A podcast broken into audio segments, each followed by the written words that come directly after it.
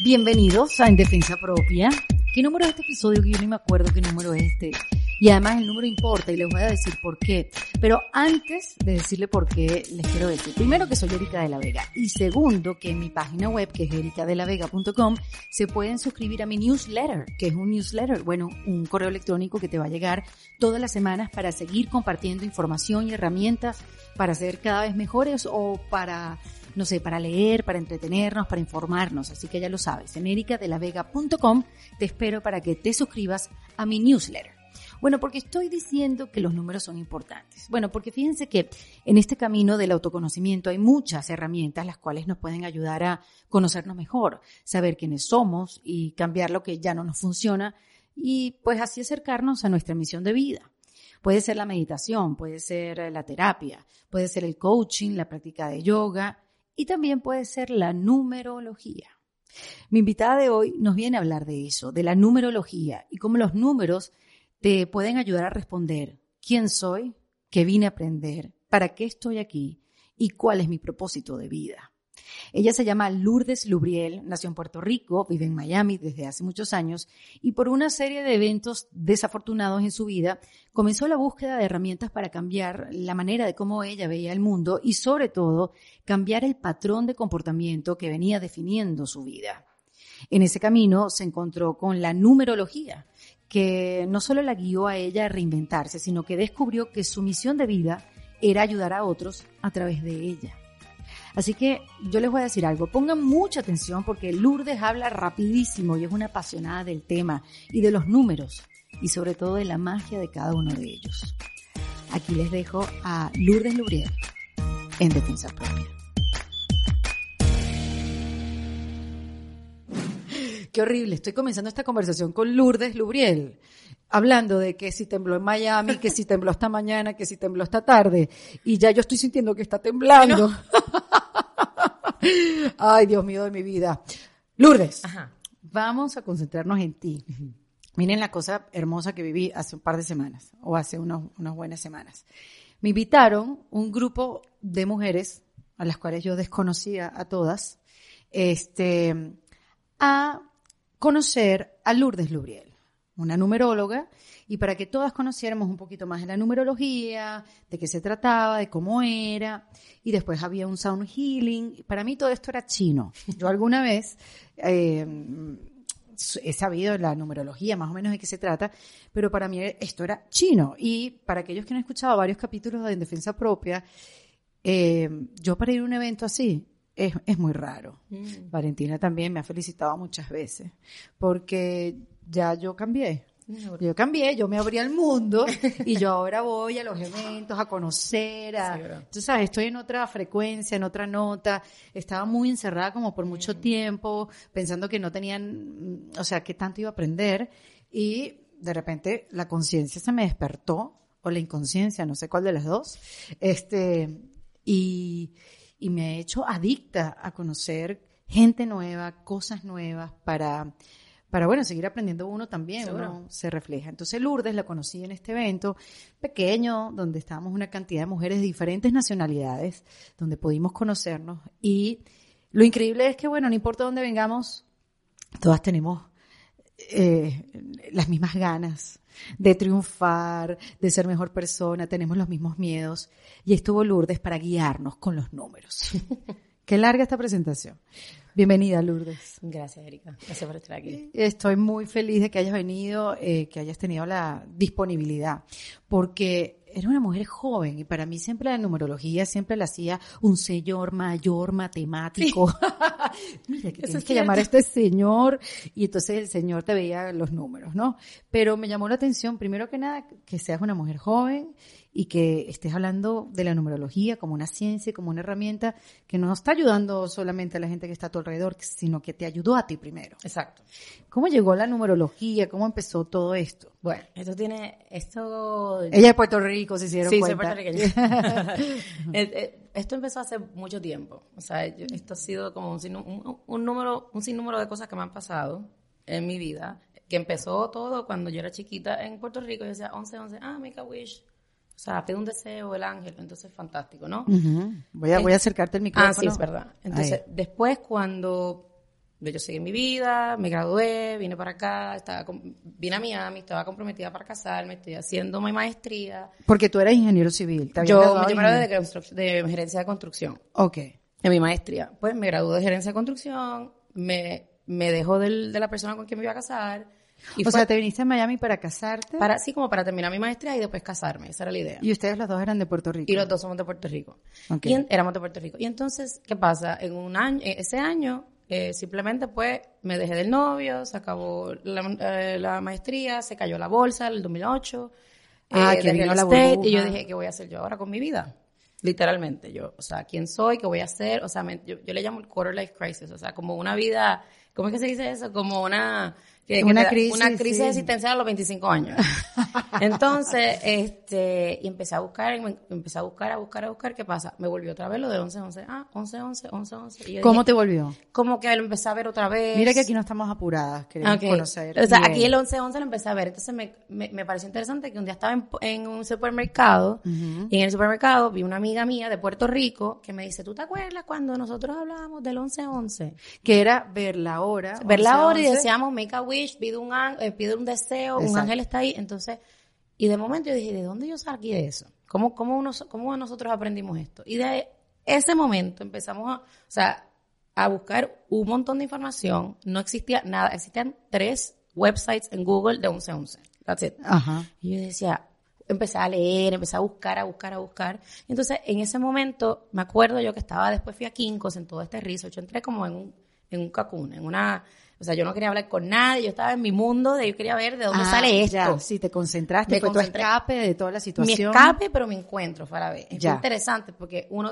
fue un momento que me tuve que retirar de lo que yo conocía, porque todo lo que yo como conocía, pues no se me dio. Claro. O sea, se supone que uno se gradúe, bueno, lo que te enseñan, se gradúe, Te te, te con la los hijos. casa, los hijos, la cuestión, y eres, y eres feliz. Y yo, espérate, esto, esto no a mí no me funcionó.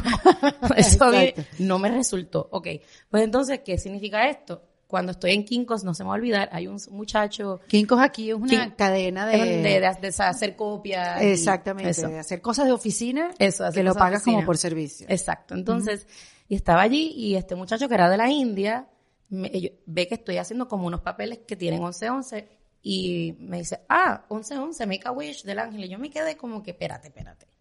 Tú eres de India. O sea, tú, yo le dije, ¿de dónde tú eres? No, yo soy de New Delhi, yo no sé. O sea, empezamos a hablar y, ah, yo siempre he visto el 11-11 y me, me pareció tan curioso que siempre decía lo mismo. O sea, yo soy de Puerto Rico, cristiana, o sea, católica, me criaron, Sí. totalmente diferente cultura. Y este hombre me estaba diciendo lo mismo. Y yo, ¿cómo eso es posible? Eso me pareció increíble. Increíble. Seguí, habla- eh, seguí escribiendo, o sea, seguí y buscando. eso quedó ahí como un episodio. Eso quedó un episodio, pero que, que, que era parte de, o sea, utilicé el 11-11 Claro. para seguir buscando. Y cada vez que seguía buscando qué significa, qué significa, me, me empezaron a pasar un- unas, como unas sincronicidades. Empezó a aparecer gente, empezó a, a- a verlo, lo empecé a ver en todas partes. Y entonces dije, ¿sabes qué? Voy a escribir una historia de esto porque esto es como, esto, esto es como que yo me lo estoy, lo estoy viviendo yo, yo ni me lo creo. Claro. Entonces empecé, entonces escribí un guion sobre, tú sabes, que se, que se llamaba Misión 1111. De 11. Un guion, ¿y por qué escribiste un guion? Porque a mí siempre me encantaban los medios, yo siempre me gustaba mucho pelear. Pero no, nada, exacto, no tenía pero- nada que ver con lo que estudiaste. No, no tenía nada que ver, pero siempre sentía que era como que, no sé, quería hacerlo y lo voy a hacer. Punto. Next. O sea, fue Listo. como in- inspiración, o sea, esa fue la inspiración que me entró. Escribir una historia para que la gente la viera, para que fuera entretenida, porque yo decía, bueno, si en la televisión se usa para la gente dormir, dormirlas, se puede utilizar para despertarlas. Esa, era- esa fue la idea que me entró. Entonces, escribí todo el guion y todo. Lo presenté, lo, lo- ¿En dónde eh, lo presentaste? En RCN, fuimos, yo fui a Colombia, eh, en Demol, o sea, había un montón de personas interesadas y, pero no se dio. O sea, no, nadie, nadie, nadie cogió. Uh. Pero está bien. Y ¿Esto qué año fue? Eso estoy fue en el estoy 2000. escribiendo aquí escapar para encontrarse. Eso de, lo acabas de de decir. 2006, 2008, como el 2008. Ok, Voy a decir 2008. ok. ¿Qué pasa? Pasó todo eso. Entonces me, le metí como dos años. Estos fueron como uno o dos años. De verdad que como que fue totalmente diferente. Eh, eh, una experiencia súper maravillosa. Sola, todo, siempre siguiendo el 11-11. ¿Y cómo te mantenías? ¿De qué vivías? Bueno, pues entonces, gracias a Dios, o sea, mi papá, que lo adoro y lo amo, o sea, fue como que dijo, bueno, eh, si eso es lo que tú quieres hacer con tu vida, pues, ok, yo te voy, yo te voy a apoyar y, pues, o sea, Ok. dejarlo. ¿Entiendes? Bien. O sea, que eso fue un súper apoyo. Claro. Y escribí la historia, todo esto, todo por el 11-11. Ok, no se dio. No se dio, fue una desilusión súper grande. Frustración, sí. Qué sé yo, y entonces ahí después, después de eso, pues... Pero si te pones a ver eso es lo que pasa en la industria Sí, sí. de- todos los días de la vida. todo el exacto. El no es lo que más aparece. Él no, y yo, pero yo seguía como que seguía, qué sé yo, pero entonces fue como que llegó un momento en que, que, que no seguía, no resonó, no siguió resonando, entonces ya yo estaba como que, bueno, ese no es el momento entonces, porque ya cuando, ya yo acababa de vivir una experiencia de que el yo seguir el 11-11, todo fluye, Claro. me lleva a donde me tiene que llevar, y si no se está dando ahora es que ahora no es. En ese momento conozco al papá de mi hijo, entonces empiezo a salir con él y qué sé yo, y eh, eh, caí en cinta de mi hijo. Que quedaste embarazada. Quedé embarazada. Rapidísimo. Ah, fue como, a lo- como al año y medio, dos Ah. años, Eh, más- al año y medio. Y entonces, este, bueno, estoy en cinta. 11-11 quedó en pausa. 11-11 engavetado. Y sin ganas de meterle a tu profesión. Para nada, fue, voy, voy a ser mamá. Exacto. Me voy a disfrutar el proceso, voy a ser mamá, chévere, qué cool.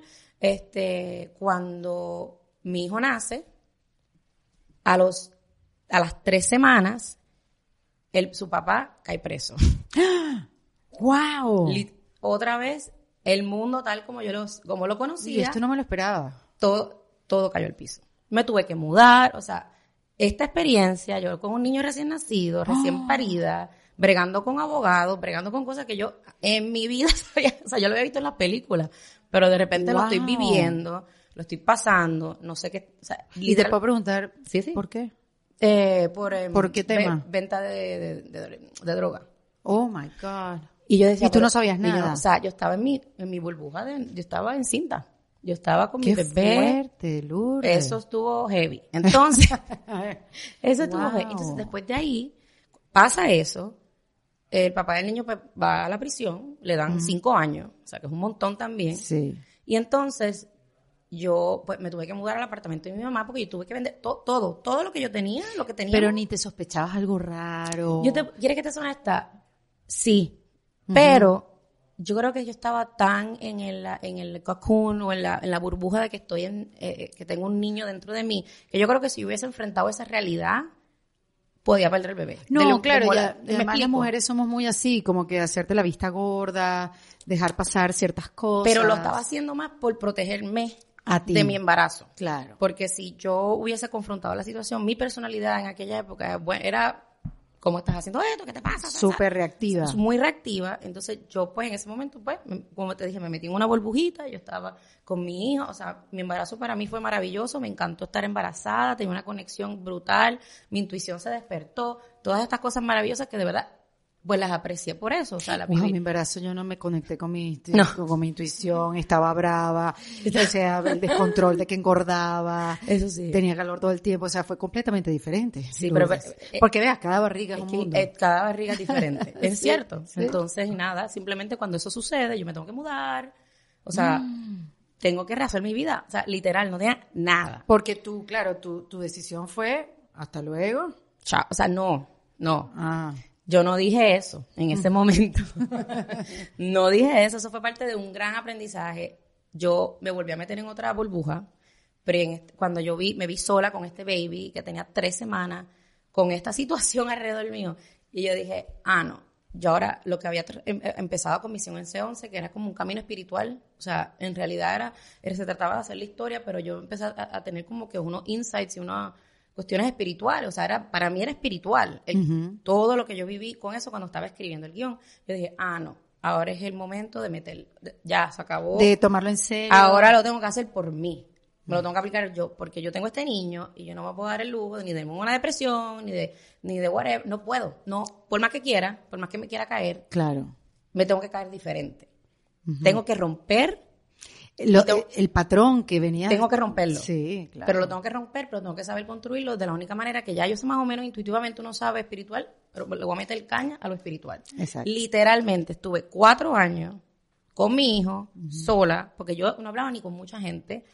Eh, empecé a hacer el curso Milagro. Ah, sí. El curso Milagros, eh, resúmelo un poquito. El curso Milagro es como un libro que, que es, bueno, el, según la historia es que fue eh, channel, como, ¿cómo se dice eso en español? Eh, canalizado, gracias, eh, por una persona, una profesora de Columbia University que era atea, que le- una persona, algo que le estaba diciendo que es Jesús, Esa es la historia de... Sí, sí. Y entonces, pues ella, parece que fue la, la voz fue tan fuerte que ella simplemente empezó a escribir, escribir, escribir, escribir, escribir. Ella creó este, no fue ella, ella, te lo dice, no fui yo, esto es simplemente unas direcciones para entonces, y entonces esta voz que se llamaba Jesús le estaba diciendo que esto era un libro que se, eh, para ayudar a otros a deshacer su ego y despertar. Porque además el libro es súper grande y eh, hay que descifrarlo un poco, ¿no? Es que- difícil. es difícil. es difícil sí. porque te deshace todos los conceptos que tú te crees acerca de ti mismo. Pero cuando yo digo que es difícil de leer es porque eh, es como está escrito, la Sí. manera como está escrito no es fácil de entender, no es que agarras tú un libro de autoayuda, Sí, un libro sí, de, del despertar de, tú sabes, de Correcto. autoconciencia, no, o sea, sí. una cosa que hay que estudiarla. Es todo el este, tiempo. Yo lo hago todas las mañanas todavía. Esa Ah, es, la- es como una Biblia para mí. Entonces, eso empecé a- y le daba a estudiarlo, de verdad. Ok, por ahí empecé. Después de ahí, dije, bueno, ahora todas estas herramientas espirituales que yo sí había tocado en el pasado, pero las mantenía muy tabú, porque tú sabes, pues en Puerto Rico, la manera en que nos criamos, tú sabes, hacer el tarot, astrología, todo lo que es, todo este tipo de cosas Sí, ocultas. como que la gente como- la gente está, mm. sí, te miran estás loca, que es esto, whatever. Eres del, además, eres del demonio. Entonces, eres del demonio. Porque Sí, como que no eras, no eras tomado en serio. Para ¿no? nada, para nada. Aunque todo el mundo iba a consultarlo. Tras bastidores Sí, y escondidas. Exactamente. Pues entonces, pues yo siempre sí me gustaba eso. Entonces, pues como que empecé a cogerlo en serio. Entonces yo dije, no, no, esto a mí me va a ayudar. ¿Entiendes? Entonces, una de las cosas que después, ya yo sabía hacer la numerología, ya yo me había enseñado a hacer numerología, ya yo me había enseñado a hacer astrología, por ejemplo, a leer las cartas. O sea, como que lo tenía ahí. Ok. Entonces, me empecé con el curso Milagro, después hice Teta Healing. ¿Qué es Teta Healing? Porque típicas cosas que pasan, lo escuché en esta reunión, Ah, sí. que muchas de ustedes eran Teta Healers y yo, wow, mi cabeza inmadura, No también bien. yo me dije que yo era Teta Healer, por dentro dije ya está bien, pero es una tontería lo que estoy diciendo. Me interesa saber qué es Teta Healer porque estuve estudiando un poquito, pero quiero que tú profundices en... Actually, o sea, fue, estaba como estaba haciendo el curso de milagros, el hacer el Teta Healing me, me ayudó a integrar mucho de las cosas que no estaba entendiendo mucho del, del curso. Porque Teta Healing lo que hace es que se- el Teta Healing es del Theta Brainwave, de la, de la frecuencia de- del cerebro Teta, que dice que es la frecuencia de Dios. La- entonces, que es donde tú te conectas con el todo, con el uno, en donde no estás separado de Dios. Sea, toda la, todo lo del Teta Healing es tú hacer una meditación en donde tú llevas a un, a un, a un nivel de conciencia en donde entras en un estado teta y desde ahí este, tú puedes cambiar todas tus creencias limitantes, tú puedes cambiar como que tu chip, nada más por hacer la meditación, se instala en todo tu, en todo tu, en todo tu cuerpo, en tu célula, en tu memoria pasada, vida, te dice pasada, presente y futura, o sea, to- a todos los niveles, y con la noción de que como ya lo estás haciendo a nivel de teta, es automático. O sea, no tienes que trabajarlo, no tienes que hacerlo, ¿entiendes? Es que Te- te simplemente sale te sale automáticamente. automático. Wow, qué interesante. Y- Qué difícil eso lo de la meditación. Yo empecé un curso, por cierto, en la Universidad de Miami. ¿Y qué tal? Bueno, eh, empecé el sábado pasado eh, y me parece que es súper difícil. ¿Pero por qué Meditar, o sea, porque, claro, ahí, ahí uh, nadie, yo soy la que me estoy dando duro diciendo que es súper difícil, pero eh, en mantenerse conectada con las instrucciones de la meditación y que la mente Mm. no se te vaya al carrizo viejo, eh, es difícil. Yo sé que la mente se te va, pero a mí se me va cada tres segundos. Está bien, pero es que está bien. Yo, o sea, esa es la cuestión con la meditación. Mm. Y la- el, el Theta Healing me ayudó a, de verdad, a una técnica Eso. para yo meditar. Yo creo que eso es importante. un- a todos sí. aquellos que quieren empezar a meditar, yo creo que es importante conocer una técnica. Una técnica. La que sea. Paso uno, paso uno, paso dos, paso tres. Así mismo, O sea- claro, y, y tener un- el objetivo claro hacia dónde vas a ir, qué vas a alcanzar y Exacto. eso, eso es lo que a mí me hacía falta. Muchos me dicen, Erika, pero ¿cómo tú te metiste en un curso de meditación?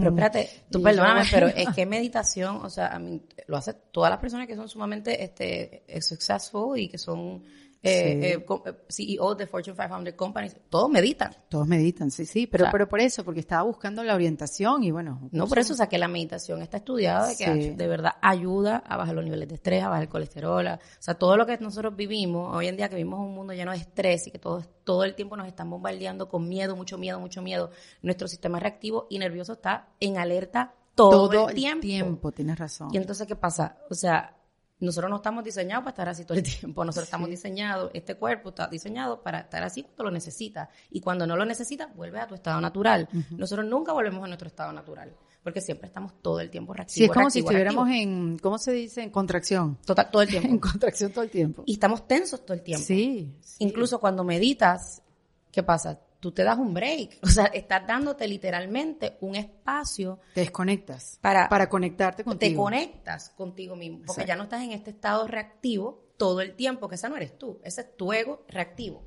¿no? Sí. Entonces, cuando tú meditas, tú haces pausa, vuelvas hacia ti, ¿me entiendes? Y bajas, te vas al estado natural tuyo, que es el no reactivo. Qué interesante. Entonces, eso, el Theta Healing, por lo menos para mí, fue lo que tú dijiste, una técnica que me ayudó a simplemente aprender a de verdad meditar Ok. y, y a sentir su, este, pues, los beneficios, ¿no?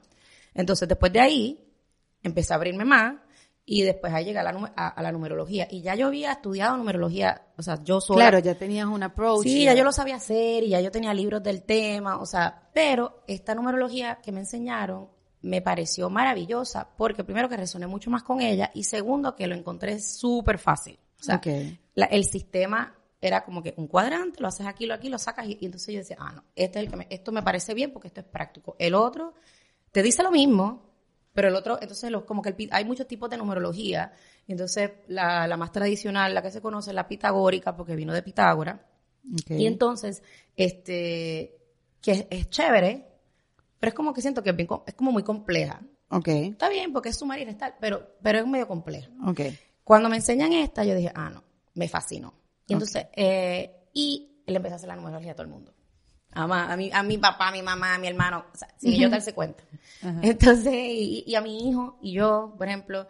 Y entonces lo que empecé a notar, pues, ciertos patrones. Por ejemplo, ah, pasó esto con esta persona, déjame ver cuál es, cuánto era que nació, déjame ver. Ah, entonces yo empecé a descubrir unas cositas que ya uno sabe, pero cuando tú las ves en papel. Te lo confirmó. Es como, wow. Y yo dije, es que de eso se trata la numerología. Eh, tú estás descubriendo dónde tú repites el patrón, porque el común denominador de todas las circunstancias, las cosas cambian, pero la que, la que, el común denominador de La todas que- las cosas eres tú. La que sigue haciendo lo mismo eres tú. ¿Eres tú? Sí, Tú puedes completamente. cambiar, ah, no me gusta el trabajo, lo puedes cambiar, puedes cambiar el marido, puedes cambiar el novio, pues al final del día vuelve y repite lo mismo. Porque eso también me estaba pasando, porque me acuerdo que yo decía, porque es que yo, después de que yo viví toda esta experiencia con 11, 11, haciendo el guion y todo, y no se dio. De repente encuentro a esta persona, nos enamoramos, whatever, tengo un hijo, me pasa esto otra vez. O sea, Sí, claro. de nuevo, ¿cómo es posible? O sea, te ha pasado y con la primera también. Exacto. La primera vez que te pasó. Y entonces dije, es que no puedo seguir construyendo para que se me derrumba la cosa. Aquí, o sea, ¿qué está pasando aquí? Exacto. ¿Qué estás Dentro de mí. tú? ¿Qué estoy haciendo yo? ¿Qué estoy trayendo yo a la mesa? Que, me, que hago repetir lo mismo y lo mismo y lo mismo. Entonces ahí, como yo veía a mi, a, a mi bebé, imagínate, recién nacido, yo decía, ah, no, el virus de la inconsciencia, de la inconsciencia termina aquí. Muy bien. Done. Yo no le puedo, con- yo no puedo mirar a mi hijo y saber intuitivamente que ya hay unas cosas eh, de- a nivel de conciencia y yo repetirlas sabiendo que no las quiero repetir. Exacto. No puedo bregar.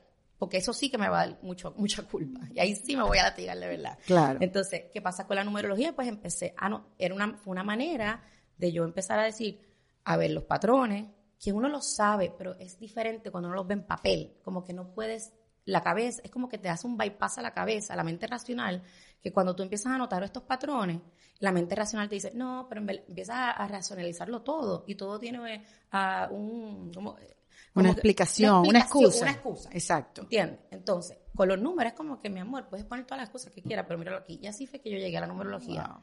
Después de eso, pero eso era todo para mí, para mi propia evolución. Yo quería crecer, yo quería despertar. Era, era, era mi búsqueda. sanación. Yo quería sanar. Yo quería soltar todas las porquerías que tenía en mi cabeza que me hacían hacer lo mismo siempre, o, o sea, repetir las cosas. Una y otra vez. ¿Entiendes? Y fue el trabajo más duro que, que yo he hecho en mi vida. O sea, Seguro. demasiado de duro. Es que te lo creo. O sea, fuerte. yo he hablado de eso, que conocerse a sí mismo, eh, buscarse, encontrarse, como quieran decirlo, eh, da mucho trabajo. Es, de- es el trabajo más fuerte que vas a hacer ever, por Sí. siempre. O Sí. sea, y es el único, y es el único que viniste aquí a hacer. Que eso es lo interesante. Entonces, cuando yo empiezo a hacer la numerología, incluso me empecé a sentir un poquito más de confianza porque yo estaba empezando a aceptar unas partes de mí que yo, por ejemplo, como era chiquita en Puerto Rico, eh, hija de mamá católica, o sea, yo no podía hacer esto a la luz, porque imagínate.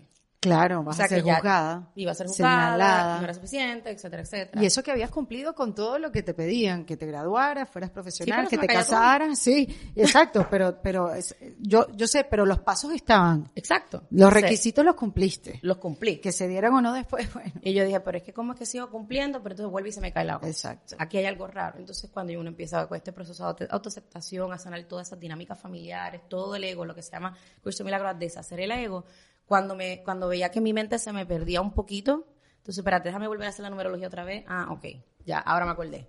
Ajá. Y entonces eso era lo que me mantenía un poquito como enfocada. Y estaba tan enfocada para poder perdonar todo el proceso que viví con el papá del nene, de, o sea, de la prisión, de, de toda mi vida, del, del, eh, me dañaste la vida porque culpa todo. No, o sea, lo empecé a ver de otra manera. Empecé a verlo como que, bueno, ¿qué me está enseñando esto a mí? Entonces ya mi conciencia empieza a cambiar, me empiezo a sentir con paz interna. O sea, y simplemente pues continué, continué haciéndolo para mí. Después un día, la numerología, se lo hice a una amiga de cumpleaños, a Sara, a Sara, A la Sara. Sound Healer. de Sound Healer. Ajá. Y este y a todas estas estaba retomando otra vez 11 11 otra vez. O sea, deja- reescribí la historia. Mientras estaba pasando todo esto de nivel de conciencia, re- reescribí la historia, la hice en inglés, otros personajes, o sea, toda una reinvención. Porque se lo habías hecho a tu familia, pero a ninguna amiga, no era nada que tú No, lo comentabas. sí, yo no lo comentaba. Está, de verdad que estaba en mi mundo. Entonces, ya cuando empiezo a salir de nuevo al mundo, este, pues llego a donde Sara y, y porque me volvió a pasarme una cosa que yo le llamo otra bomba atómica que, que viví también con el papá de nene. ¿Otra? Otra más. Yo he vivido, han habido varias, Wow, Lourdes, pero qué duro. varias. Y entonces, pero Con eso- el papá de tu hijo otra vez. Sí, con el papá de mi hijo otra vez, ya él, ya él fuera, de, ya él fuera de la prisión. Entonces, o sea, que han sido una serie de, de eventos que de verdad que, y todo tienen que ver con el, con el 11-11, no es que el 11-11 sea, sea malo, es que me estaban dirigiendo para el camino que tenía que coger. Porque tu número es el 11. Porque mi misión es 11. Mm. El número de mi misión es 11. Entonces, El mi- el- el- y tú me lo es 11. sacaste, el mío es 11 Ese también. también. Sí, ahorita vamos a hablar de esos números. Exacto. Y entonces, nada, el punto es de que yo llego a casa, a casa de Sara, llorando, o sea, con, es- o sea horriblemente sintiéndome súper mal. Y era su cumpleaños.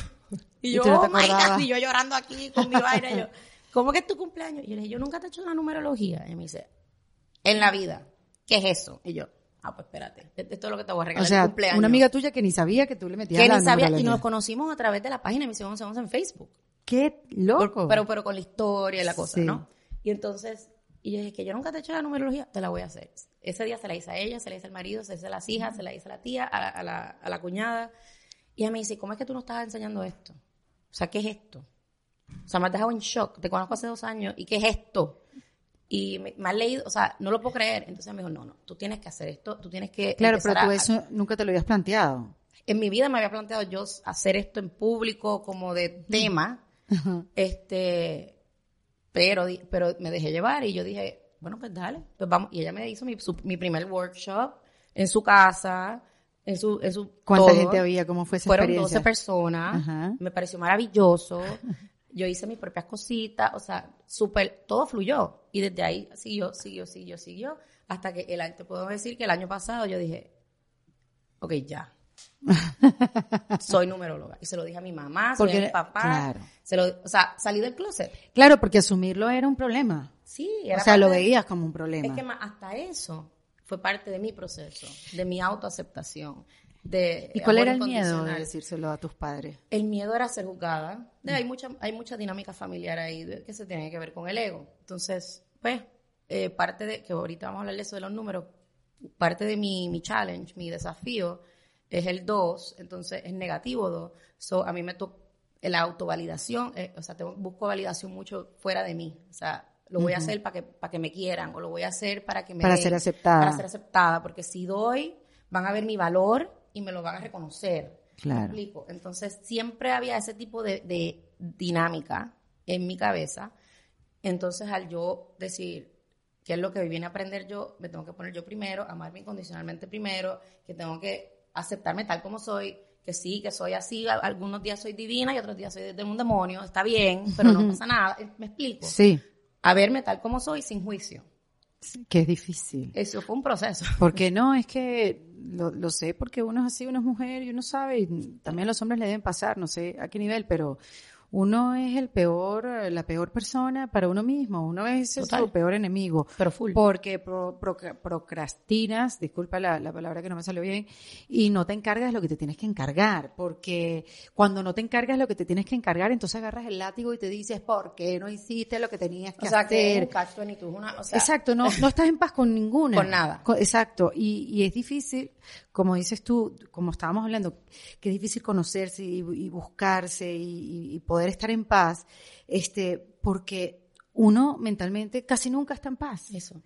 Y es difícil hacerlo. Entonces, claro, cuando lo dices, conecto demasiado contigo porque porque bueno, uno está en esa búsqueda y siento que hay mucha gente en esa búsqueda. Yo creo que este especialmente este año también. Digo, llevamos un proceso de dos años, desde porque hace dos años, el 2018 era un año 11 y después hablamos de los números. Sí. Y los 11, eso lo despiertan. O sea, eh, eh, te están haciendo mirar las partes de ti que no quieres ver para que las veas, veas tu miedo. Y tomas acción. Y simplemente no lo juzgues. Y te quieras, es amor incondicional, aceptación radical de quién eres. Y no es que, es que mucha gente piensa, no, por eso es que el trabajo interno es tan fuerte, porque tenemos tanto miedo de ver lo que hay allá adentro. Oh my God, y si es verdad, me morí porque soy mala persona. Ay, sí. Entonces, ese juicio es el miedo al miedo de que sea verdad. El miedo al miedo, de que, sea, verdad. Y yo aprendí otras técnicas, gracias a la numerología, que seguí creciendo y había un miedo que estaba ahí metido, que a una buena amiga mía, que respeto muchísimo, me lo, me lo sacó. O sea, te lo hizo ver. Me lo vio y como yo respeto, entonces en otra ocasión yo hubiese reaccionado, le he dicho, mira, vete para buen sitio, no quiero saber de ti, alone. Pero en ese momento, mira qué interesante, por eso es que toda persona que aparece en tu vida es un maestro y es una oportunidad. Y esa persona la admiro, la respeto, o sea, que ella venía de un sitio genuino para ayudarme, ¿entiendes? Claro. Y, y ella me decía, pero es que te estoy diciendo y te veo que te está... Yo me empecé a trencar, no, que, no quería escuchar lo que me está diciendo, pero como ya tenía un poquito de conciencia, yo le decía, no, no, lo tengo que escuchar, siga hablando. Claro, claro, aquí estoy. ¿Qué pasa? Fui y yo decía, y todo era el tema de algo de la de mamá, de la de ser madre, ¿no? Uf, y, es un temazo. Es un tema, pero cuando yo dije, yo tenía que trabajar con ella el otro día, o sea, que yo tengo que sacarme este miedo que, que está aquí, me lo tengo que sacar, no sé de lo que es, pero lo tengo que bregar. Me fui al espejo y ¿qué hice? Confronté el miedo. Dije, ¿cuál es el miedo? Eres mala madre. Pero me lo dije en el espejo. yo sentí que una cosa se venía por aquí y por poco yo iba a llorar, entonces, pero también a la misma vez sentí como mi propia resistencia de no llore. Ponlo, sácalo, no empiezas a llorar. Y yo, no, no, no, no, espérate, porque yo mañana tengo que trabajar con esta mujer y yo tengo que bregar esto ya así. Exacto. O sea, y así fue y seguía, porque se me lo, me lo estaba diciendo a mí misma, pero tu cerebro no sabe diferenciar que es una persona diferente a la que te lo está diciendo. Claro, decírtelo a ti mismo, de frente a frente, en el espejo. Punto. Y e-, eres mala madre. O sea, porque ese es el miedo de que sea mala madre. Sí. Eres mala madre. Me lo, me lo tuve que decir tres veces. A la tercera vez, ¿qué hice? No pasó nada. Toqué mi miedo. Claro. Lo dejé ir, lo solté. Y después yo sentí que el pecho me, hizo así. O sea, imagínate cómo uno se contrae y siempre está cerrado sí. por el miedo. Y entonces viene alguien y te hace así, ¡pap! te desmorona. sí. Y entonces, pues, esto, esto es sencillo, esto es ley de, esto es ley de física, ¿ok? no, eh, cada estructura es igual, es lo fuerte, es suficientemente fuerte como su weakest point, su parte más débil. Ok. O sea que yo dije, bueno, pues yo, yo prefiero tirarme la parte más débil, que es el miedo. Claro. Cuando, lo, cuando yo vi eso y sentí eso, que fue que el momento que lo vi, fue el momento que me liberé. Yo dije, ah, ya entendí.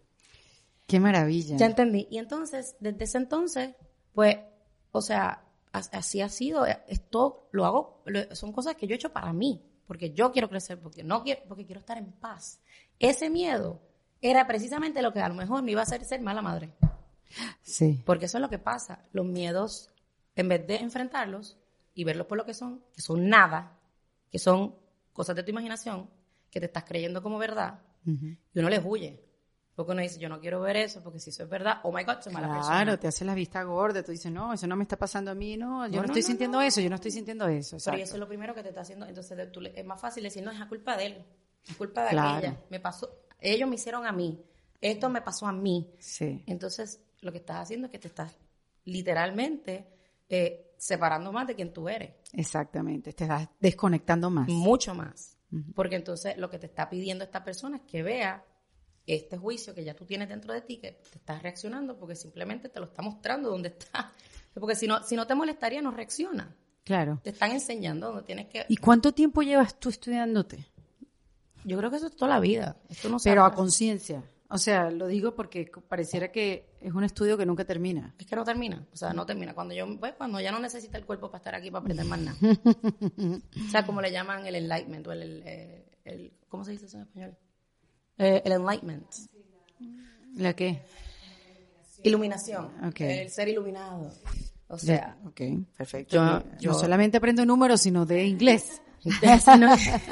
pero no, pero dale, el- dale el Spanglish, perfecto, Sí, porque hay mucha gente que... le- el nuevo idioma, ese es el el nuevo, nuevo idioma. idioma. Bueno, así es que hablo yo. ¿Qué voy a hacer? Exacto. No sé, por eso te pregunto. Sí, sí, sí. No, pero entonces, y, y ese es el tema, yo creo que esto es un tema, esto es un proceso, esto es toda la vida.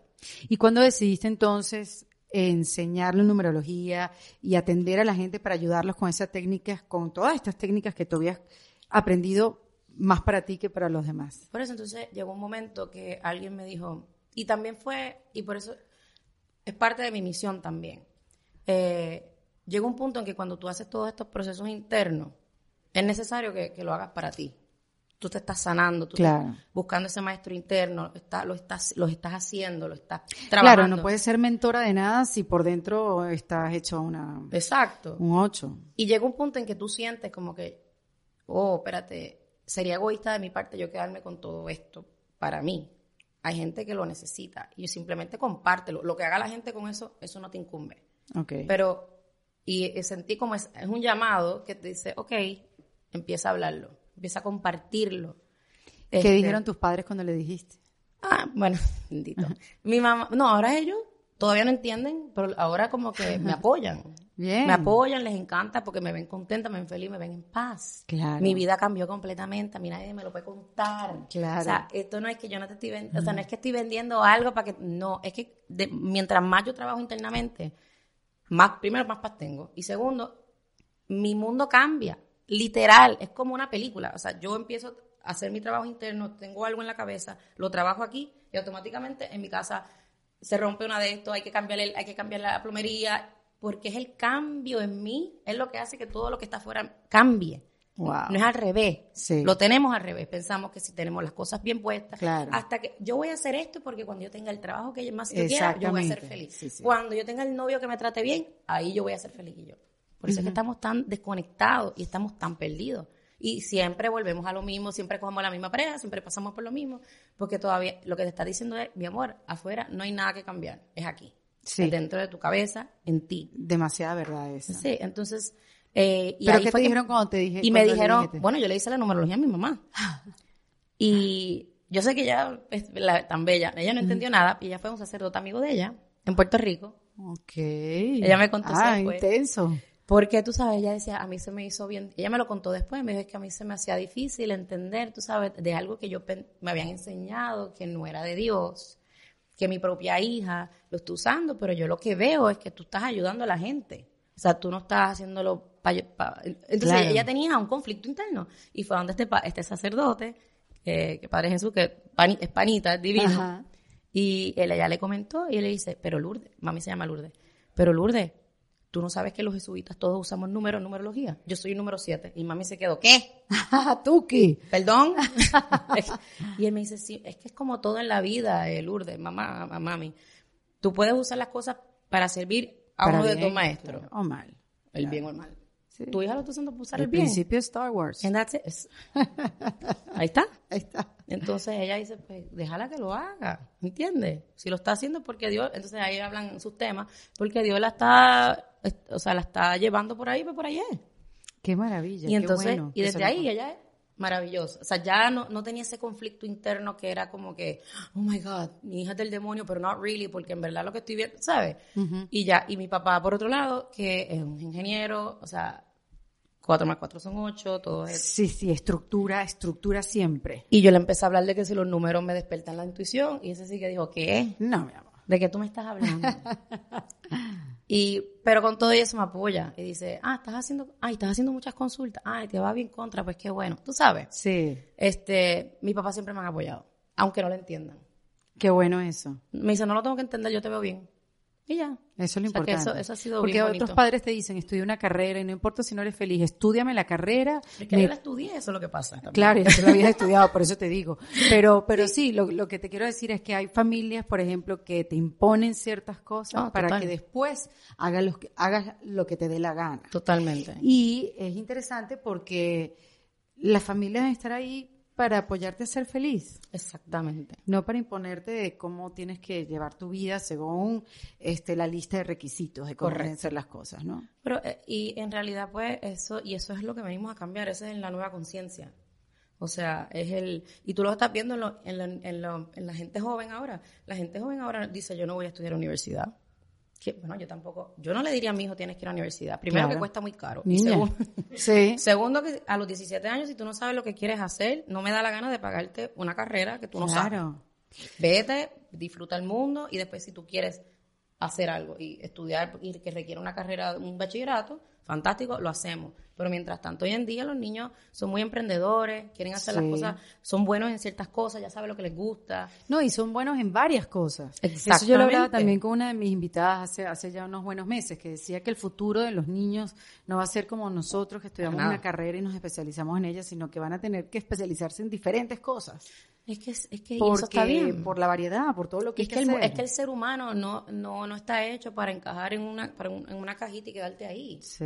Eso es lo que hace, eso es lo que provoca la Aunque hay gente que se siente cómoda en la caja. Correcto. Exacto, pero lo que estoy diciendo es que antes era o lo haces así o estás mal.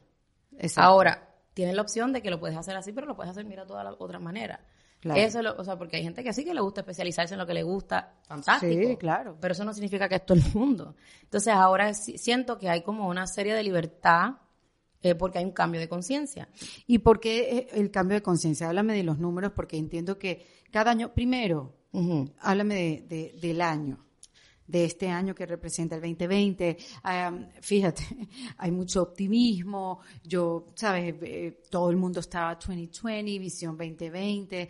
Todo el mundo, sabes, está este nuevo despertar y lo ves en los cursos, en la televisión, en todo lo que está alrededor tuyo. Pero el otro día mi hijo Matías me dice, Oye, mami, este año mm, empezó un poco mal, ¿no? O Ay, sea, bello.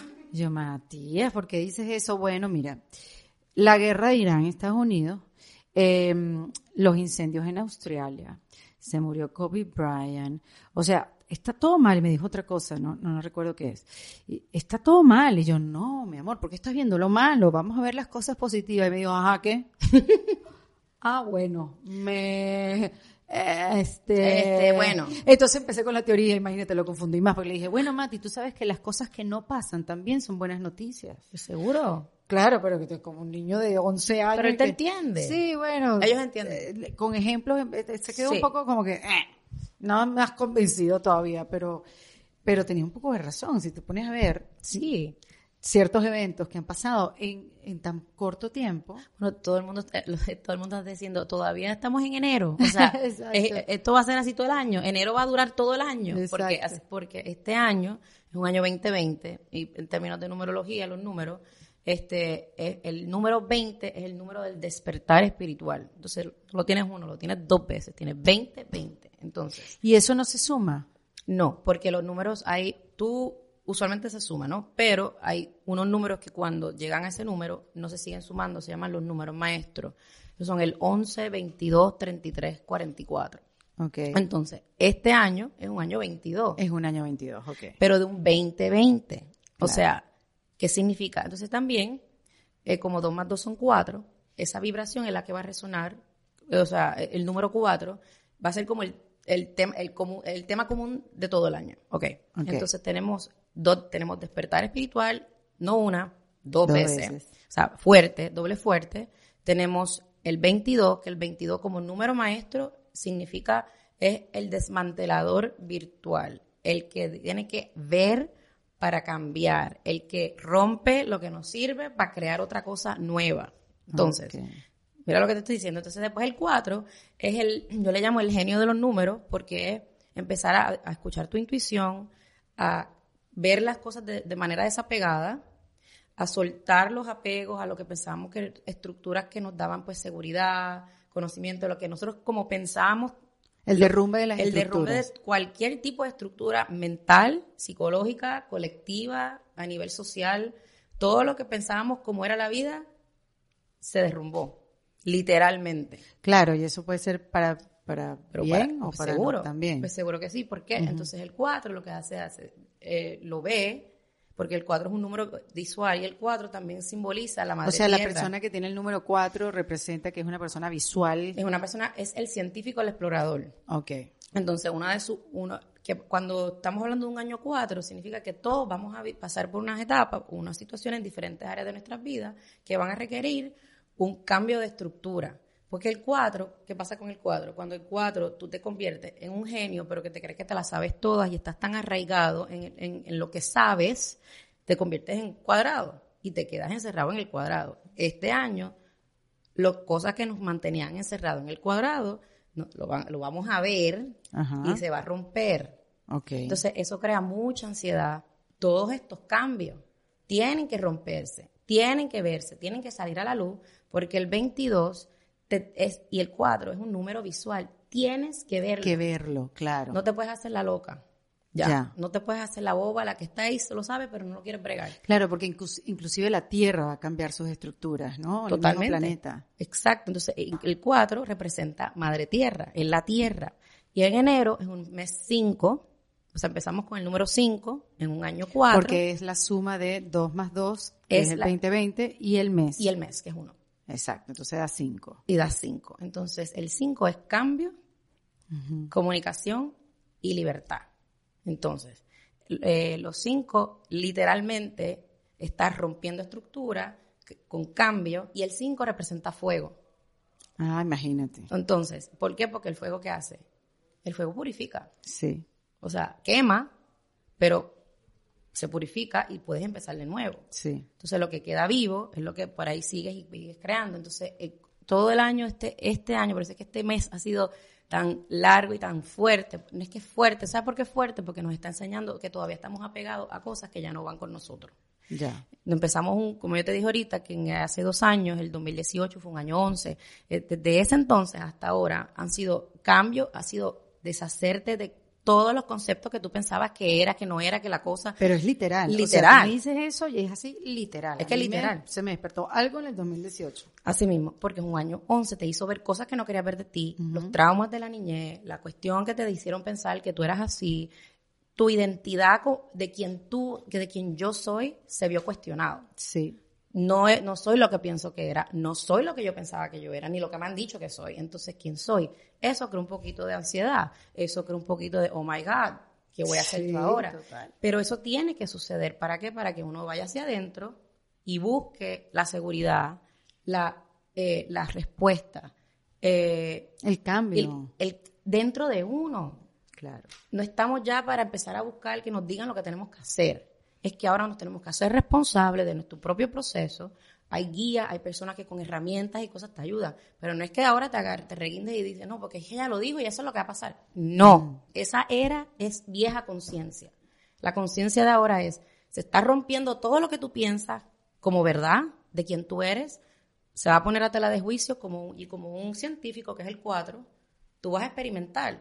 Esto funcionó, esto no funcionó, esto me, esto me vale, esto me esto. ¿Por qué? Porque entonces el año pasado nosotros sanamos, que fue un año 3, sanamos nuestro niño interior. O sea, nos hicimos, nos hicimos mucho más conscientes de quiénes somos cuando éramos chiquitos antes de los traumas.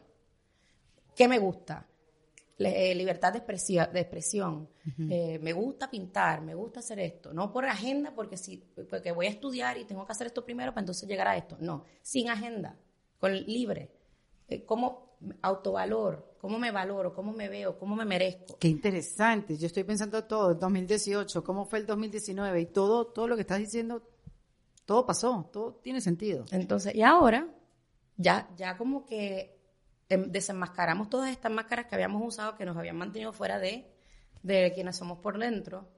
Volvimos como a esa esencia de niño, trabajamos mucho, lo sanamos el niño interno, y ahora en el año 4, guess what? Ahora vamos a empezar a construir desde una parte de nosotros más genuina, este, para poder hacer lo que queremos hacer. Ya la programación de antes, de lo que se supone que tengo que hacer para ser feliz, ya eso se derrumbó. Por eso es que muchas parejas se dejan, han habido Se toman decisiones. Eh, mucha gente está muerto. porque todo esto tiene que ver con cambios de conciencia. Tiene que haber un cambio. Tiene que haber un cambio. No podemos seguir, no podemos construir cosas desde nuestra esencia eh, basándose en estructuras viejas. No, claro. No se puede. Sí, no, y si todos cambiamos individualmente, pues habrá un cambio a nivel colectivo. Total. Pero es que el cambio es individual. Qué interesante, Lourdes, que esto se pueda ver de esa manera, de verdad que sí. Y que todo número tiene su lado positivo, su lado negativo. Correcto. ¿Cómo uno puede sacar, tú, yo te, pregunté el otro día, Lourdes, ¿qué pasa? ¿Tú tienes un libro? Me dijiste no, y yo, ajá. ¿Para cuándo? Bueno, pues parece que eso es parte de, lo que voy a hacer este año. Exacto. Empezar a escribir un, libro explicando todo este tipo de cosas. Yo creo que es importante. Sí. Porque, bueno, si uno quisiera saber un poco más, este, igual tú lo compartes en tu Instagram. Sí, yo me paso, esto, esto es lo mío. O sea, yo en realidad, todas las cosas que las herramientas a través de la numerología es simplemente, como les dije, una herramienta que la uso yo, que la usé yo, que a través de lo que yo, las experiencias fuertes que he vivido, cómo, me cómo yo he podido salir y con paz. Y a través de la numerología, si uno va a consultarse contigo, ¿qué, se puede esperar? ¿Qué cosas puede solucionar? ¿Qué cosas puede ver? ¿Qué para, qué, ¿Para qué funciona? Pues es como un mapa. O sea, eh, es bajo la premisa de que, o sea, eh, así mismo como la carta astral, que mucha gente, un poquito más popular la gente sabe, que tiene sus casas, es una, una rueda y tiene su la divide, porque es lo mismo, lo único que es una carta de numerología que está basada en tu fecha de nacimiento. Y entonces tienes cuadrantes, mucho, muy parecido a la carta astral, lo único que aquí son cuadrantes, son cuadrados. Y entonces tú empiezas a ver, eh, es bajo la premisa de que nosotros venimos como seres espirituales a, a venir aquí a la vida a, poder aprender a crear ciertos escenarios. Escogemos la fecha de nacimiento para escoger ciertos escenarios. ¿Para, que, ¿Para qué? Para que nosotros podamos despertar y regresar a casa y llegar a tu misión, ¿no? Y para evolucionar. Entonces, uno elige, o sea, eh, nacer ese día y ese día te va a decir ciertas cosas. Por ejemplo, uno sabe tu esencia, cuál es tu número de esencia, cuál es tu número de personalidad, que ese es el ego, cómo la gente te ve, eh, cuáles son tus regalos, cuál es tu regalo de Dios, o regalo del creador. O sea, algo que, te, que no tienes ni que trabajar, lo que ya lo tienes, que es una vida pasada, que aprendiste en una vida pasada, este, que ahora te puede ayudar aquí ese aprendizaje para aprender lo que tienes que aprender ahora. Y después tienes una cosa que se llama el desafío. ¿Qué es lo que viniste a aprender? O sea, ¿qué viniste de verdad a trabajar? Al momento de que tú trabajas ese desafío, entonces entras en tu misión. Cuando decimos que entramos en misión, entramos en misión de vida, significa que descifras a que, por qué viniste aquí. So, tú con, la numerología tú vas a contestar tres preguntas. ¿Quién soy? ¿Qué voy a aprender? ¿Y a qué vine? Ah, qué interesante. Qué bueno. Y el tema de todo lo que vivimos, y por eso es que estamos todos tan, estamos todos tan perdidos, porque hay tres preguntas que no sabemos contestar. ¿Quién soy? ¿Qué tengo que aprender? ¿Y a qué vine? Mm. ¿Tú sabes quién tú eres? Si sabemos quiénes somos, vas a saber lo que te va a gustar. Claro. Y vas a saber lo que tienes que hacer para hacerlo.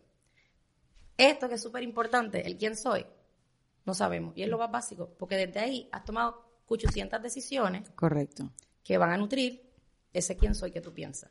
claro, porque lo que ves es el ego que toma esas decisiones para ti, porque tú eres tu ego, hasta que caes en conciencia, ¿no? Hasta que ves, que te dices, espérate, esto no soy yo.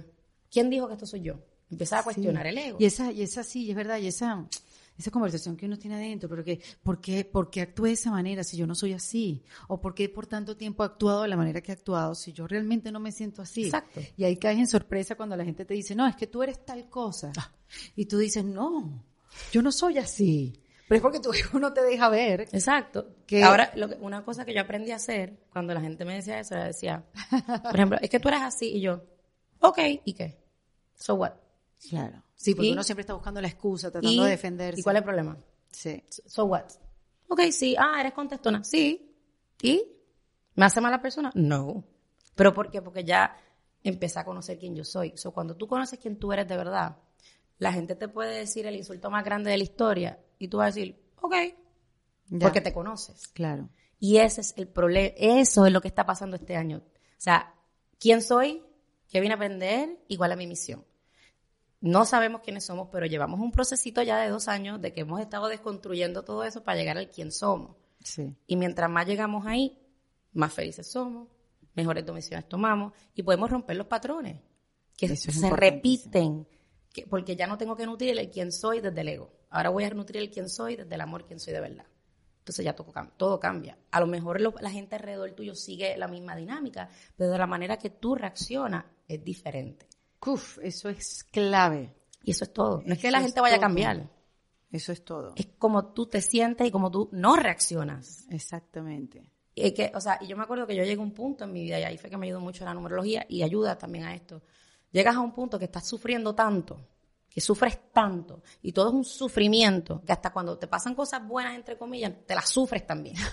Porque no te las disfrutas. Claro. Porque es un Son un problema, porque Es- son un problema. Ay, Te pasan mío. cosas buenas y son un problema. ¿Entiendes? Sí, Entonces sí, yo dije, sí. yo no puedo vivir así. Yo no puedo, me harté de vivir así, tiene que haber otra manera. O sea, y yo llegó a un punto que dije, yo quiero que el mundo se esté cayendo y yo para adentro estoy en paz. Completamente. Esa, sí- esa fue mi meta. ¿Y la lograste? Bueno, esto es un proceso todos los días. Pero te tengo que admitir que sí. O sea, Claro. hay momentos más, más, más challenging que otros. Pero cuando uno lo trabaja todos los días, es como ir a las Olimpiadas. Tú quieres ir a las Olimpiadas, tú tienes que practicar todos los días. Sí. Tú tienes que entrenar. Sí. Entonces, este año es un buen año para de verdad entrenar ese, eh, ese músculo espiritual. Porque van a haber muchos cambios. Todos los números. Hay Y necesitas tener las Está- herramientas para vivir esos y ya las herramientas que de allá allá no, no van a funcionar. No se está- todo se está cayendo. El mundo tal y como lo conocemos ha cambiado. Punto. Next. ¿qué vamos a Por un hacer? momento sentí como súper esperanza, ¿sabes? Como que bueno, este año ahorita me acaba de dar mucho miedo. Pero no, es interesante porque creo que es un feeling también. O sea, qué interesante es sentir lo mismo que estás diciendo y decir, oye, a mí esto me suena. Yo sentí algo parecido y, y he estado viendo cosas que antes no veía. ¿Cómo se saca uno su número de misión, Lourdes? Que creo como, como Sí. el número de misión. ¿Tu número principal cuál es? El de la misión. Bueno, tú tienes seis números principales. Oh. ¿ok? Tienes esencia, personalidad, tu regalo, vida pasada, obstáculo y misión.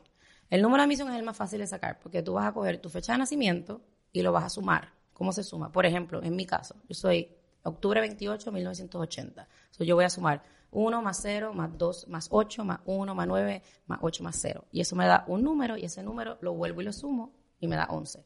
Que en caso, como les dije originalmente, los números maestros, cuando te da 11, 2, 11 22, 33, 44, se quedan así. no se pueden No sumar se siguen sumando hasta un último dígito.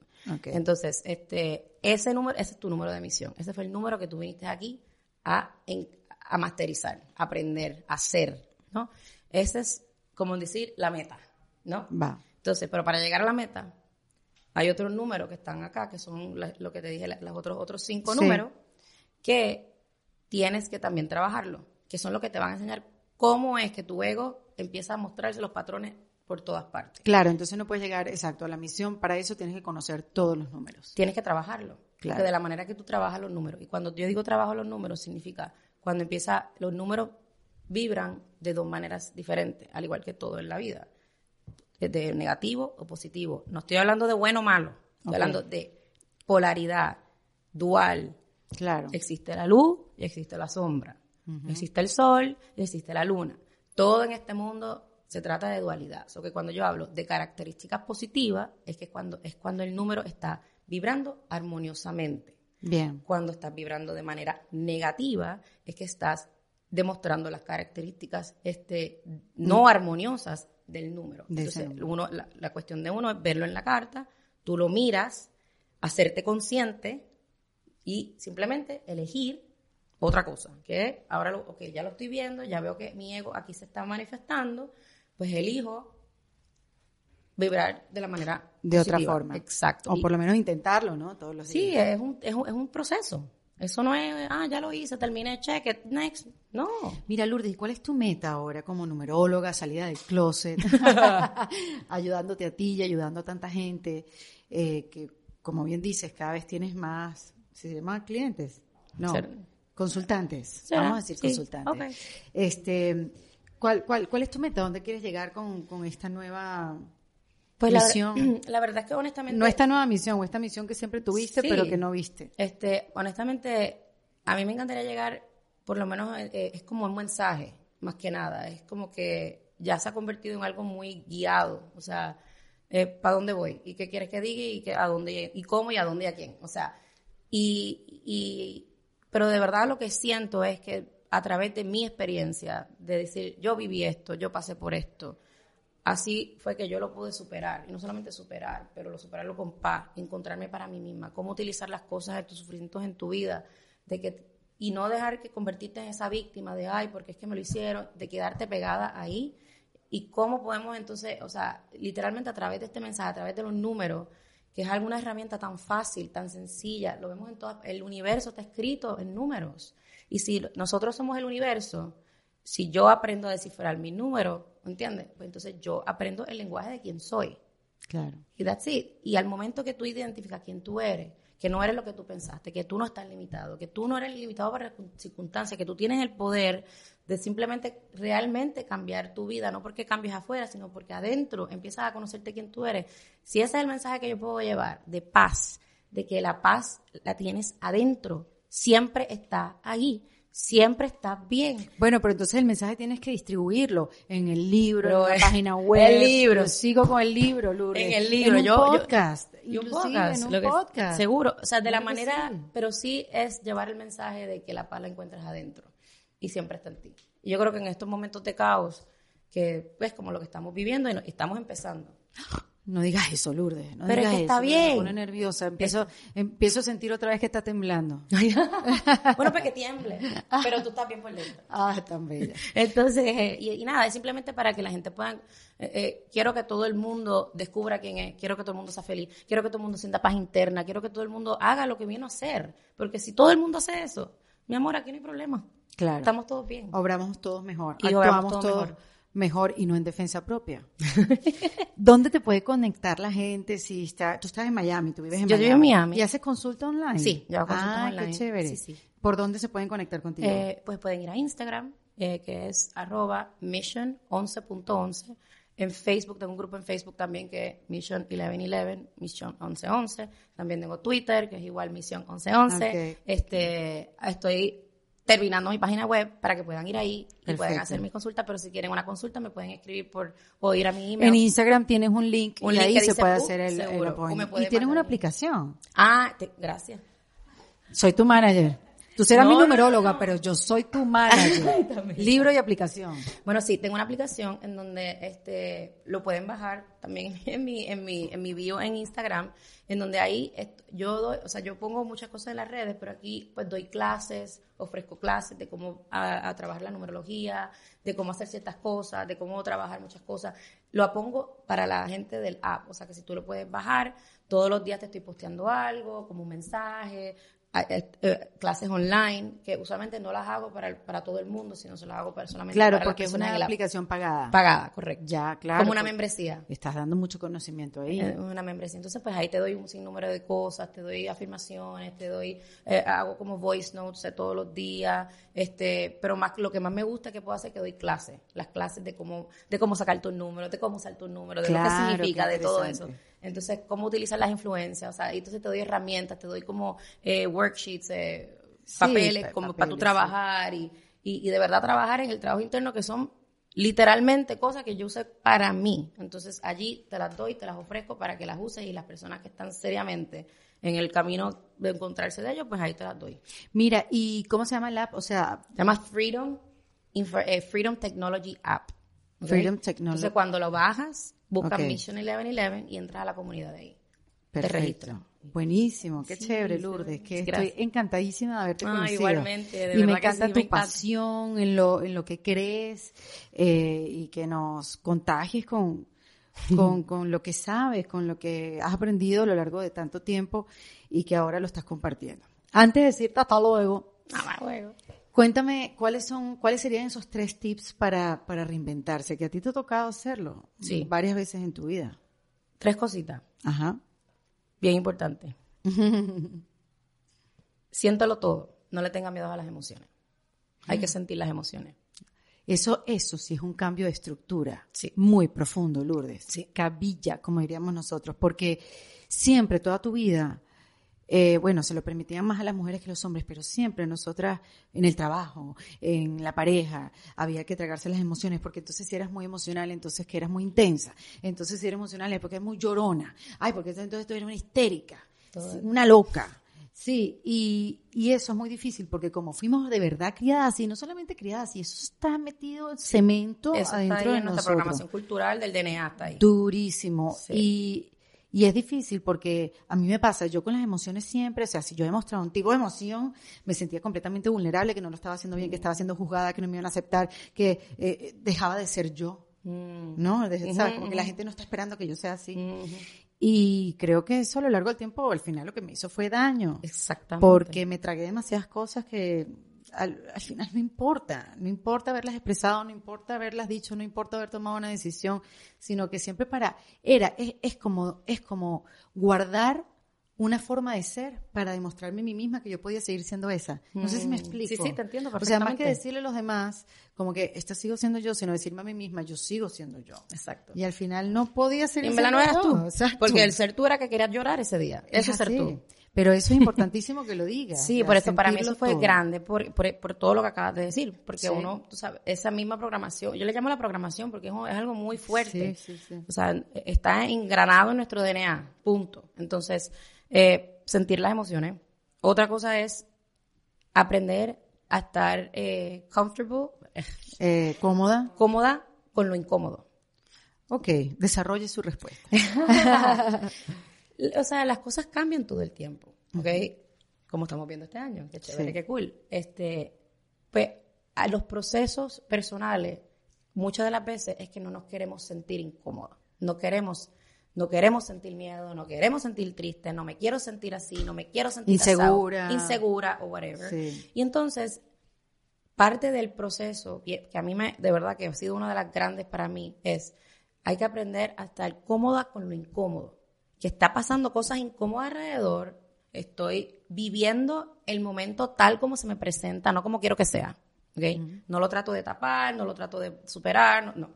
Lo estoy viviendo, esto está pasando, lo estoy mirando, me estoy sintiendo así, pero sabiendo que al final del día estoy bien, o sea, no me va a pasar nada. Lo que pasa es que en esa incomodidad este, uno crece.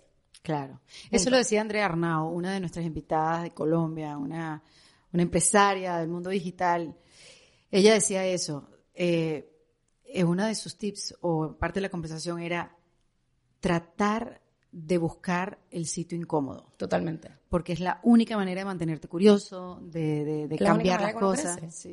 Si no te estás sintiendo incómodo, eh, estás haciendo algo malo. O sea, estás haciendo algo malo, no, no estás creciendo. Sí. Te estás en tu zona de confort. Exacto. O sea, por eso es que para mí es estar cómoda con lo incómodo. Está muy bien. Mientras uno lo practica, de verdad. Sí, sí. Te confía. Uno, uno se, uno como que siente la incomodidad, pero se te va haciendo más fácil. Sí, pero le das la cara. Le das la cara. Eso, te dije lo de, ah, y, y lo de tres, aceptarte tal como eres. Aceptación radical. Punto next. O ¿Cómo uno logra eso, Lourdes?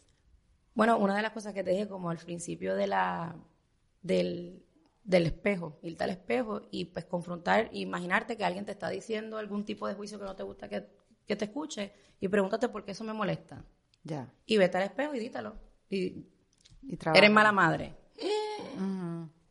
Porque al final del día, nosotros corremos fuera de los miedos, no queremos tener miedo. Porque pues pasamos situaciones y experiencias en nuestras vidas que nos dicen por ahí no coja, porque eso te va a pasar y eso te va a doler, ¿verdad? Pero lo que pasa es que entonces seguimos corriendo detrás, fuera del miedo, evadiendo, evitando, y lo que hacemos es creando exactamente lo que no queremos que nos pase.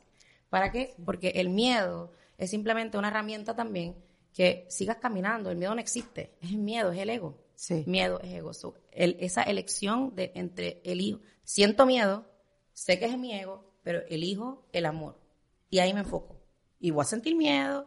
Pero entonces, caminar a través del miedo, no dejar que el miedo te aguante, como antes y siempre han sido. O sea, esas tres cosas para mí han sido, por lo menos en el último año, inmensas. Y una al final, por favor, ríete. O sea, totalmente. O sea, porque yo entiendo que esto es súper difícil y no la cosa y la vaina. Oh my God, tienes que, ah, tienes que hacerte, o sea, ríete de ti misma. Hay que reírse en defensa propia. Hay que, hay que reírse porque de verdad hay que reírse. Sí, Hay que reírse. tienes verdad. Uno se toma demasiado en serio. Demasiado en serio las cosas. Sí. It's okay. Estamos todos en la misma. Y en eso que dices de la aceptación, también aceptar que un día te sale bien y otro día no te Está sale bien, tan ¿y qué pasa? está, O sea, So what? es así. Cometí un error. Eso es la otra. En vez de decir, coño, lo hice, perdón, contra, lo hice mal, este, cometí un error. Los errores se corrigen. Las cosas malas se castigan. Deja de autocastigarte. Claro. Cometiste un error, simplemente lo haces diferente. Next, no pasa nada. Entonces, uno tiene que cometer errores para saber para dónde va. Claro, totalmente. Y es ahí donde de verdad Y eso es lo que y, ahí- y esas son cositas que si uno las practica realmente, al final del día es lo que te, o sea, uno va a tener no, no, no, no, no importa dónde esté.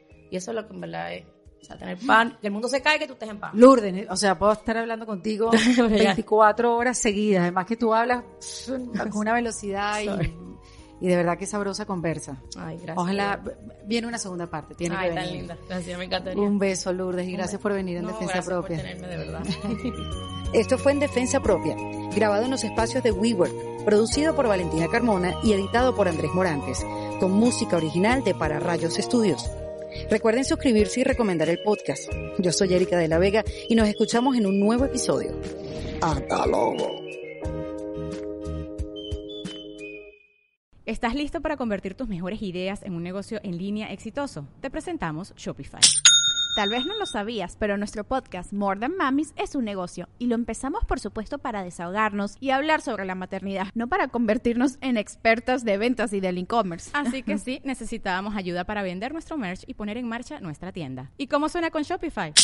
Llegó otra venta. Shopify es la plataforma de comercio que está revolucionando millones de negocios en todo el mundo. Ya seas un emprendedor desde tu casa o desde donde sea, Shopify es la única herramienta que necesitas para iniciar, administrar y hacer crecer tu negocio sin dificultades. Con Shopify puedo gestionar pedidos, envíos y pagos desde cualquier lugar, brindándote toda la información y estadísticas de tus ventas al detalle. Regístrate para un periodo de prueba con tan solo un dólar al mes en shopify.com barra sonoro, todo en minúsculas. Ve a shopify.com barra sonoro para llevar tu negocio al siguiente nivel. Shopify.com barra sonoro. ¿Estás listo para convertir tus mejores ideas en un negocio en línea exitoso? Te presentamos Shopify.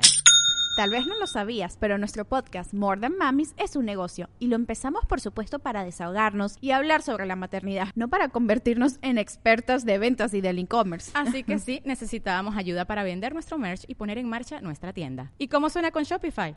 Llegó otra venta. Shopify es la plataforma de comercio que está revolucionando millones de negocios en todo el mundo. Ya seas un emprendedor desde tu casa o desde donde sea, Shopify es la única herramienta que necesitas para iniciar, administrar y hacer crecer tu negocio sin dificultades. Con Shopify puedo gestionar pedidos, envíos y pagos desde cualquier lugar, brindándote toda la información y estadísticas de tus ventas al detalle. Regístrate para un periodo de prueba con tan solo un dólar al mes en shopify.com barra sonoro, todo en Ve a shopify.com barra sonoro para llevar tu negocio al siguiente nivel. Shopify.com barra sonoro.